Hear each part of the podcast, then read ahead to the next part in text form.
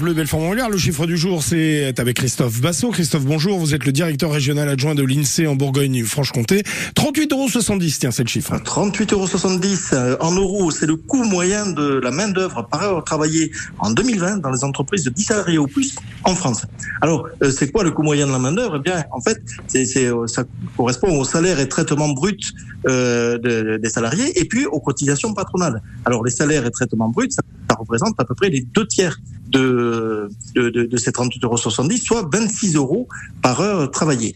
Euh, alors, c'est, c'est pas du net, il hein, faut, faut, être très clair, parce qu'il y a des cotisations sociales qui sont payées par les salariés et donc euh, qui font que en fait les salariés perçoivent beaucoup moins. Alors, le, coût varie beaucoup en fonction du secteur d'activité et puis de l'implantation géographique. Si on est à Paris ou au fin fond de la Lozère, eh bien, il y a de, de gros écarts de, de, rémunération. Et puis, euh, selon que l'on travaille dans le secteur de la finance, par exemple, ou alors euh, dans, dans des secteurs euh, beaucoup moins bien payés comme les services à la personne, eh bien, l'écart est de plus en plus important.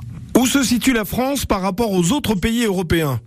Eh bien, la France se situe au cinquième rang des pays de l'Union européenne euh, en présentant des coureurs les plus élevés. Mais en fait, euh, comme je le disais, il y a, y a, y a des cotisations. Euh, en fait, en termes de salaire, eh bien, la France est dixième euh, par rapport aux 27 pays de l'Union européenne.